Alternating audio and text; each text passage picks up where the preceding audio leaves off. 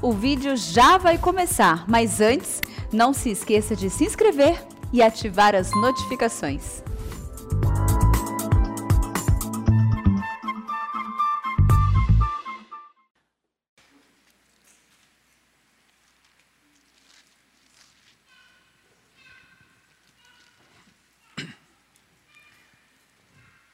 Irmãos queridos, nós vamos abrir a palavra de Deus no livro do profeta Isaías, capítulo 55. Livro do profeta Isaías, capítulo 55. Esse texto diz o seguinte: A todos vós que tendes sede, vinde às águas, e vós os que não tendes dinheiro, vinde, comprai e comei. Sim, vinde comprai, sem dinheiro e sem preço, vinho e leite. Por que gastais o dinheiro naquilo que não é pão, e o vosso suor naquilo que não satisfaz? Ouvi-me atentamente, comei o que é bom, e vos deleitareis com finos manjares. Inclinai os ouvidos e vinde a mim, ouvi e a vossa alma viverá, porque convosco farei uma aliança perpétua que consiste nas fiéis misericórdias prometidas a Davi. Eis que eu dei por testemunho aos povos, como príncipe governador dos povos. Eis que chamarás uma nação que não conheces, e uma nação que nunca te conheceu correrá para junto de ti, por amor do Senhor teu Deus e do Santo de Israel, porque este te glorificou. Buscai o Senhor enquanto se pode achar invocai-o enquanto está perto. Deixe o perverso o seu caminho, o iníquo os seus pensamentos. Converta-se ao Senhor, que se compadecerá dele, e volte-se para o nosso Deus, porque é rico em perdoar. Porque os meus pensamentos não são os vossos pensamentos, nem os vossos caminhos, os meus caminhos, diz o Senhor. Porque assim como os céus são mais altos do que a terra, Assim são os meus caminhos, mais altos do que os vossos caminhos, e os meus pensamentos mais altos do que os vossos pensamentos.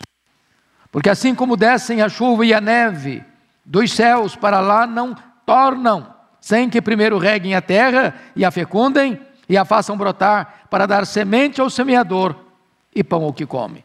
Assim será a palavra que sair da minha boca. Não voltará para mim vazia mas fará o que me apraz, e prosperará naquilo para que a designei. Saireis com alegria, e em paz sereis guiados. Os montes e os outeiros romperão em cânticos diante de vós, e todas as árvores do campo baterão palmas. Em lugar do espinheiro crescerá o cipreste, em lugar da sarça crescerá a murta, e será isto glória para o Senhor, e memorial eterno, que jamais será extinto. Amém. Eu quero conversar um pouco com vocês, amados, sobre o grande convite, o mais importante convite que Deus faz ao homem. E o que me traz tanta alegria e confiança nesta noite é porque nós temos uma promessa de Deus, de que hoje coisas extraordinárias vão acontecer aqui. Porque está escrito que a palavra de Deus não volta para ele vazia, sem que antes opere tudo aquilo para o que Deus a designou. Então a nossa certeza é que Deus vai encontrar o seu coração com graça, para salvar, para restaurar, para soerguer a sua vida. Esse texto é, trata deste mais importante convite de Deus para você e para mim. E eu gostaria de olhar aqui algumas verdades então e destacá-las. Primeiro, a quem é endereçado esse convite? Então confira, por favor, no versículo 1. A todos vós que tendes sede, vinde às águas. E vós, os que não tendes dinheiro, vinde, comprai e comei. Sim, vinde e comprai, sem dinheiro e sem preço, vinho e leite. Primeira coisa é que o convite é endereçado a todos, todos vós. Este convite é para o rico, este convite é para o pobre, Este convite é para o homem, este convite é para a mulher, este convite é para as crianças, este convite é para os jovens, é para os adultos, para os velhos. Esse convite é para os doutores, esse convite é para os analfabetos, esse convite não tem fronteiras. É para você, é para mim, é para nós. Segundo lugar, esse convite é endereçado a quem tem sede. Porque Deus vai usar a metáfora da água. E você entende que água é um símbolo do Espírito. E que Deus prometeu derramar o Espírito Santo. E Deus prometeu, e o Senhor Jesus Cristo diz que aquele que crer nele, como diz a Escritura, do seu interior fluirão rios de água viva. Mas esse convite não vai ser aceito, não vai ser acolhido por aquele que é autossatisfeito, por aquele que tem justiça própria, por aquele que não tem sede das coisas de Deus, que não aspira às verdades eternas, não anseia pelo próprio Deus. Esse convite é endereçado a quem tem sede, quem está satisfeito com os seus pecados, quem está acomodado na sua vida, longe de Deus. Esse convite vai passar batido. Mas se hoje você tem sede, se hoje você quer Deus, se hoje você anseia por Deus, esse convite é para você. É para você. Agora notem vocês que o convite é para receber algo vital. Se alguém tem sede, venha a mim e beba, diz a Escritura.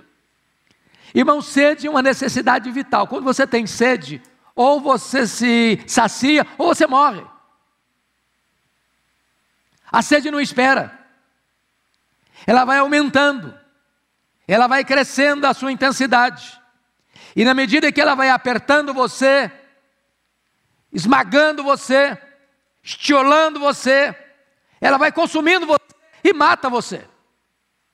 Então notem que o convite é para receber algo vital, não é coisa, não é dinheiro, não é sucesso, nem mesmo saúde. É uma dádiva maior, é uma bênção maior, superlativa. É o próprio Deus, é a salvação de Deus. Mas mais ainda, o texto está retratando para nós que esta sede não é sede de coisas da terra, que o homem possa dar, ou que você possa comprar. Não é sede de algo que o homem possa prover para você. O dinheiro não tem condições de comprá-lo. Não há nenhum comércio internacional que possa suprir essa necessidade sua. Não há nenhum remédio na farmácia que possa acalmar essa sede que você tem dentro da sua alma, porque Deus botou a eternidade no seu coração. As coisas daqui, as, co as coisas do tempo, não podem atender a sua necessidade e saciar a sua alma. Então, deixa eu lhe dizer algo agora. Só Jesus só Jesus pode saciar essa sede que você tem dentro de você. Nenhum outro. Nem a igreja, nem a religião, nem a psicologia, nem as filosofias humanas, nem as ideologias que estão por aí. Somente Jesus. Só Jesus. E Ele quem disse: quem crer em mim, como diz a Escritura, em vez de sede, fluirão dentro dele rios de água viva. Por isso é que Jesus convidou: se alguém tem sede, venha a mim e beba. Ele é a fonte, ele é a água, é ele quem satisfaz a sua alma. Essa satisfação interior, irmãos, nada pode preencher, nada, ninguém, a não ser o próprio Senhor Jesus Cristo. Está escrito em Apocalipse 22, 17: Aquele que tem sede, venha, e quem quiser, receba de graça a água da vida. Jesus disse para a mulher samaritana lá no poço de Jacó o seguinte: Aquele que beber da água que eu lhe der, nunca mais terá sede, nunca mais, ao contrário, terá dentro de si uma fonte a jorrar para a vida eterna. Por isso, venha Jesus hoje, porque Ele é a fonte do perdão, Ele é a fonte da salvação, Ele é a fonte da paz, Ele é a fonte da alegria, Ele é a fonte que pode descedentar a sua alma e preencher todas as lacunas e vazios do seu coração. Mas aí mais. A quem é endereçado esse convite? Esse convite é endereçado, veja comigo o verso primeiro, para quem não tem condições de pagar. Está escrito: a todos vós que tendes sede, vinde às águas, vós os que não tendes dinheiro, vinde e comprai. Sim, vinde e comprai, sem dinheiro e sem preço, vinho e leite. O que esse texto quer nos dizer? O que esse texto quer nos dizer, irmãos, é que esta oferta de Deus é de algo tão, tão precioso, tão necessário, tão vital, que o dinheiro não pode comprar. Salvação não se compra, salvação não se merece, salvação se recebe. A vida não se compra. Há coisas que o homem não consegue comprar. Nessa pandemia, homens bilionários morreram. Nesta pandemia, artistas famosos morreram. Nesta pandemia, pessoas que tinham dinheiro para comprar o hospital inteiro morreram. O homem não pode comprar determinadas coisas, muito menos a salvação da sua vida. Por isso, esta oferta é endereçada àquelas pessoas que têm consciência de que salvação não se merece nem se compra, mas é oferecido de graça, sem dinheiro e sem preço. Eu li certa feita a história de um homem na Rússia antiga, na época dos czares, que estava muito endividado. E a sua dívida transcendia muito as suas posses, seus bens, suas propriedades. E esse homem, muito desesperado, tomou uma decisão de ir para um bar e beber, e beber, e beber. E depois ao estar praticamente quase inconsciente, daria um tiro na sua cabeça. E ele foi, bebeu e se embriagou.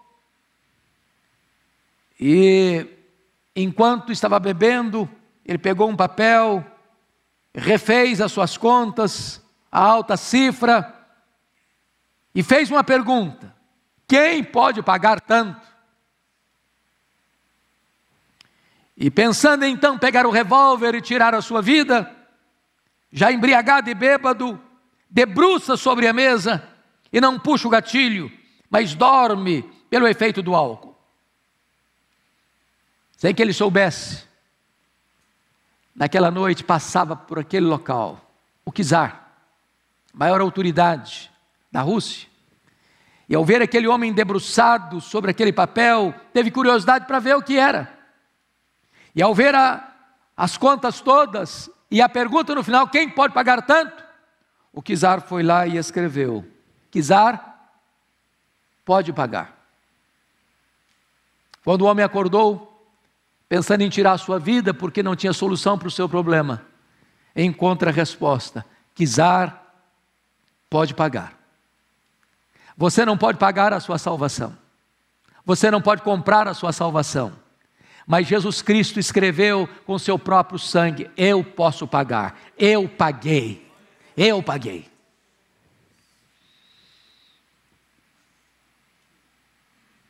Para quem é endereçado esse convite?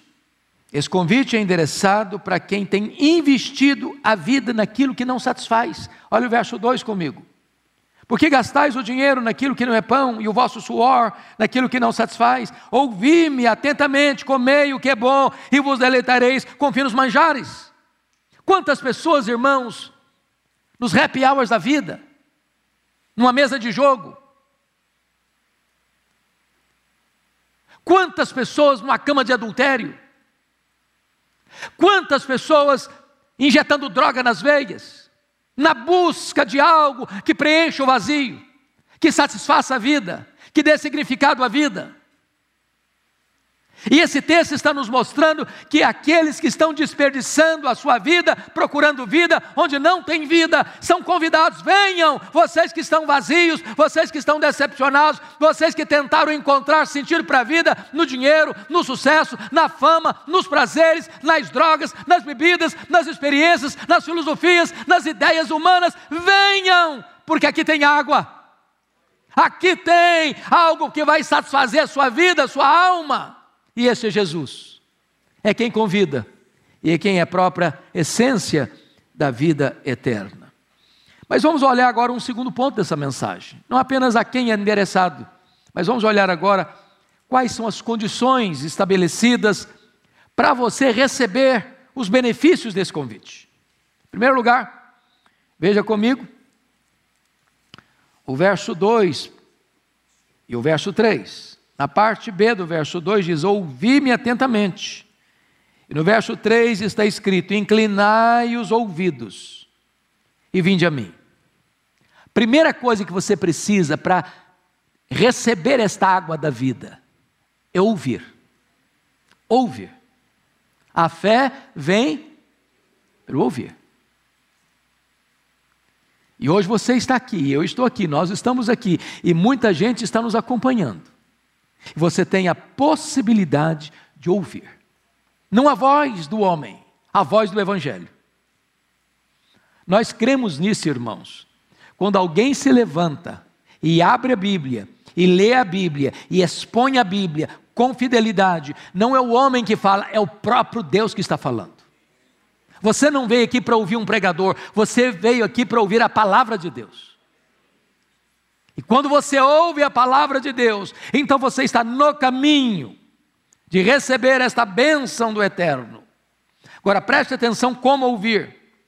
O versículo 2 nos diz algo muito importante. Ouvir-me de que maneira? Atentamente. Atentamente. Preste atenção no que você está ouvindo. Segundo lugar, olha comigo não é ouvir a homens, mas a Deus. O verso 3 diz: Inclinai os ouvidos e vinde a mim. Não é a igreja, não é a religião, não é a denominação, não é a filosofia, não é o partido político, não é a ideologia tal. Vinde a mim, diz o Senhor. É Ele. É Ele quem tem água, é Ele quem é água, é Ele quem pode satisfazer a sua, a minha, a nossa vida. Mas tem mais. Vejam vocês que este ouvir passa por um ouvir de todo o coração e ouvir com urgência. Inclinai os ouvidos. Ouvi e a vossa alma viverá. É um ouvir sincero, é um ouvir com a característica de urgência. Deixa eu lhes dizer algo para ilustrar isso. É, li certa feita, e é claro que não é uma história, mas é uma história, que houve uma assembleia no inferno. E o maioral dos demônios estava bolando um plano para que as pessoas ah, não se arrependessem de seus pecados e crescem em Jesus. E então, naquela assembleia, muitas, muitos demônios levantaram para fazer as suas propostas. Uns disseram o seguinte: vamos dizer que a Bíblia não é verdade. Aí levanta um demônio mais espírito, não, mas a Bíblia é a verdade. E quando ela for pregada, é, as pessoas vão crer e vão ser salvas. Isso aí não vai funcionar. Aí levantou, levantou outro demônio e disse, vão falar que o homem é bom, que ele não precisa se arrepender. Aí levantou outro, não, mas o homem tem, chega um momento que ele tem consciência de que ele é ruim, de que ele é pecador, que precisa de perdão, de salvação. Também não vai funcionar. Aí levantou outro demônio e disse: vamos falar então que neste mundo tão plural, com tantas igrejas, com tantas religiões, com tanto seguidor para lá e para cá, que Jesus não é o único Salvador, que ele pode ser salvo por Jesus, pode ser salvo por Buda, pode ser salvo por Confúcio, pode ser salvo por Maomé, pode ser salvo por Alá. Vamos multiplicar esse negócio. O outro, não, também não vai funcionar. Porque quem pôr a sua confiança em Jesus vai ser salvo. E aí muitas outras propostas foram dadas. Até que levanta o maioral do inferno e diz: Eu tenho a solução. Vamos dizer para os homens que a Bíblia é a verdade. Vamos dizer para os homens que o homem é pecador. Vamos dizer para os homens que só Jesus salva. Só vamos dizer mais uma coisinha para eles. Hoje é cedo demais. Você vai ter outra chance. Depois você pensa nisso. Amanhã você se preocupa com esse assunto. Deixa para depois. Adia essa decisão. Aqui está o maior perigo. O amanhã não pertence a você nem a mim. Por isso a Bíblia diz: se hoje você ouvir a voz de Deus, não endureça o seu coração. Ouvi-me atentamente, é a ordem de Deus. Segunda coisa que o texto está querendo dizer, além de ouvir, é buscar a Deus. Olha o verso 6 comigo. Buscai o Senhor enquanto se pode achar, invocai-o enquanto está perto. Oh, meu amado irmão, há momentos em que as pessoas querem buscar. Lembram de Esaú, que tentou buscar e não havia mais arrependimento? Lembram de Saul, que quando ele no desespero dele tentou falar, já não escutava mais a voz de Deus? Então hoje é o dia, hoje é o dia da oportunidade. Você não veio aqui por um acaso, você não está assistindo esta mensagem aí na sua casa por acaso. Hoje é o momento de Deus para a sua vida. Hoje é o dia da oportunidade. Hoje o Espírito Santo de Deus está falando a você. Hoje o Senhor Jesus está batendo a porta do seu coração. Mas a terceira coisa importante, irmãos, está no versículo 7. Qual a outra condição? Conversão. Deixe o perverso o seu caminho, o iníquo os seus pensamentos, Converta-se ao Senhor que se compadecerá dele e volte-se para o nosso Deus, porque é rico em perdoar. Agora vejam vocês aqui algo muito importante, são duas condições ou dois aspectos de uma promessa. Primeiro se relaciona com vida e conduta. Deixe o perverso seu caminho. Salvação implica em rompimento com o pecado. O Senhor nos salva não no pecado, mas do pecado. Então tem, um, tem que ter um abandono. Daqui que estava errado.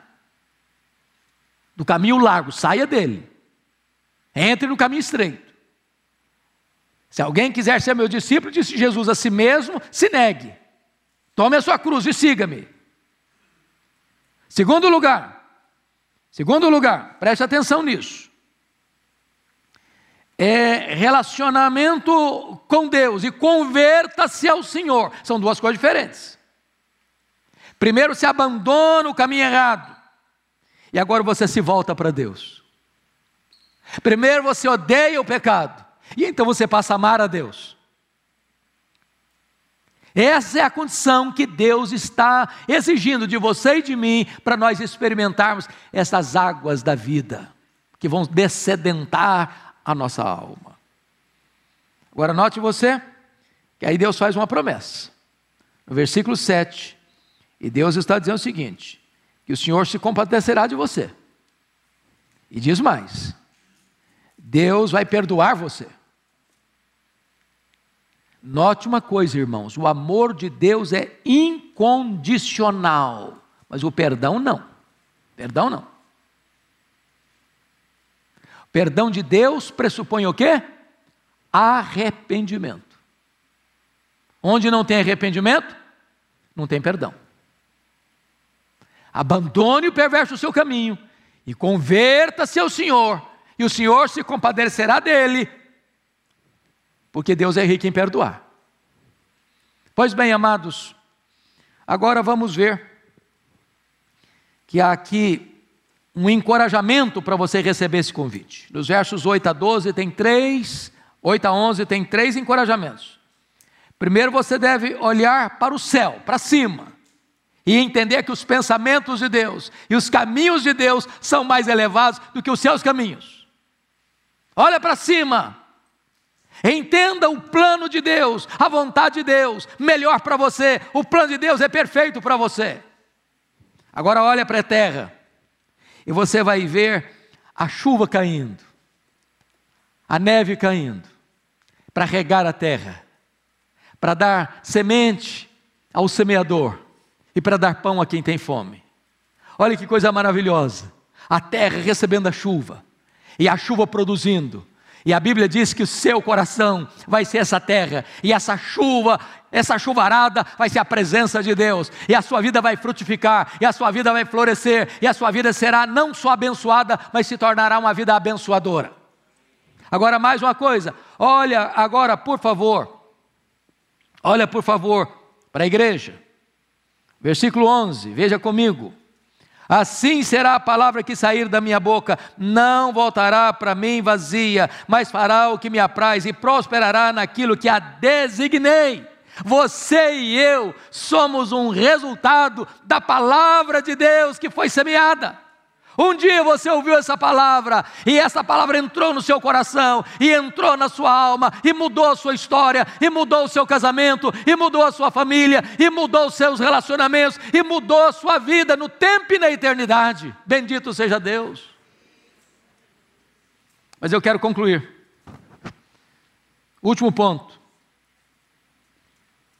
Quais são as promessas que Deus faz que, que acontece com você quando você aceita este convite? O mais importante convite de Deus ao homem. Primeira coisa, veja comigo o versículo 12: Você será invadido por uma alegria e por uma paz inexplicável. Aquela paz que excede todo entendimento. Está escrito aí no versículo 12: Saireis com alegria e em paz sereis guiados. Oh, meus irmãos, se existem duas coisas que esse mundo está procurando, procurando e procurando, é alegria e paz.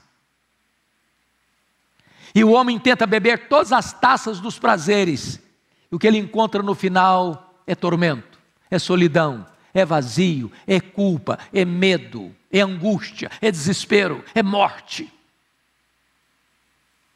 Mas quem beber desta água que Jesus oferece, nunca mais ele vai ter sede tem alegria, tem paz na sua alma, na sua vida. Segunda coisa, amados, além de ter uma alegria e uma paz inundando a vida, você vai ganhar uma nova perspectiva de vida. Olha aí no versículo 12 comigo. Está escrito o seguinte: os montes e os outeiros romperam em cânticos diante de vós, e todas as árvores do campo baterão palmas. É uma linguagem poética onde você vai caminhando, Parece que os montes vão se alegrando, as montanhas vão celebrando de alegria, e as aves, as árvores, umas às outras, batendo palmas, você vai passando e a natureza toda vai se alegrando com você, e você se alegrando com ela. Mudou a perspectiva, em vez de lamento, em vez de choro, em vez de amargura, em vez de pessimismo, em vez de negatividade, você está celebrando a vida e a vida está celebrando com você. Mudou tudo. Mas finalmente, finalmente, sua vida deixará de ser um deserto para ser um jardim. Olha o verso 13. Em lugar do espinheiro. Ô, gente, espinheiro é um negócio complicado, machuca os pés, difícil de passar. Quem passa perto se machuca, quem encosta leva alfinetada. No lugar do espinheiro, crescerá o cipreste, a árvore bonita, frondosa, vistosa. que mais? Em lugar da sarça, sarça, irmãos, é um arbusto seco, cheio de espinho. Em lugar da sarça, vai crescer a murta, aquela planta viçosa, frondosa, verdejante. Sabe o que isso está dizendo? Quando você recebe esse convite de Jesus e encontra salvação, você não ficou careta, não. Você não ficou jurássico, não.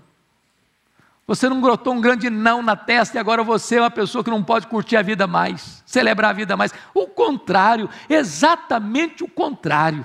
Você encontrou a vida, a verdadeira vida. Antes a sua vida era um deserto, agora a sua vida é um jardim grinaldado de flores. Antes a sua vida era um espinheiro, agora a sua vida é um pomar frutuoso.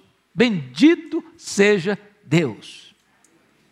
Bom, então eu quero concluir com cinco aplicações práticas e breves. Este texto, irmãos, ensina-nos cinco transformações que Deus opera em nossa vida.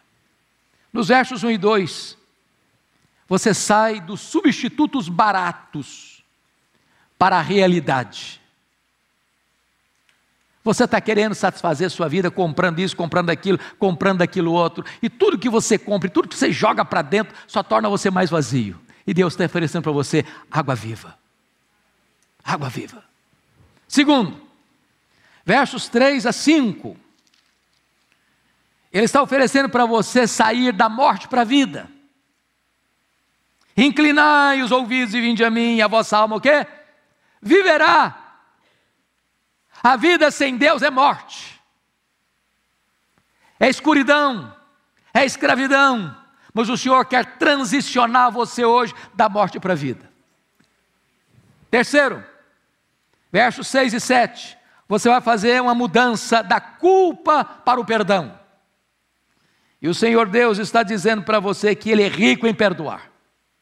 Você que está no pelourinho, você que está na masmorra, sendo açoitado todo dia pelo chicote da culpa, hoje Jesus está oferecendo para você aqui perdão, perdão, alívio do fardo, consciência leve, tranquila, pela justificação, pelo perdão de Deus. Quarta mudança. Versículos 8 a 11, você vai sair do medo para a certeza. Seus planos que parecem ser tão arrojados, e você tem tantos temores na vida, Deus está dizendo: então, entenda uma coisa, os meus caminhos são mais elevados, os meus pensamentos são mais elevados do que os seus. Não precisa ficar com medo, não. Confie em mim. Eu estou oferecendo para você é vida plena, é vida abundante. Finalmente, Deus está chamando você para transicionar do deserto para o paraíso. Versículos 12 e 13. Você vai sair com alegria, você vai sair com paz, até a natureza vai bater palmas para você e vai cantar para você, e você vai ver que os espinheiros, que as sarças cheias de arbustos secos e cheios de espinhos vão se transformar em plantas viçosas e coloridas diante dos seus olhos. Esta é a vida que Deus tem para você nesta noite. Quem vai escutar a voz de Deus? Quem vai atender o convite de Deus?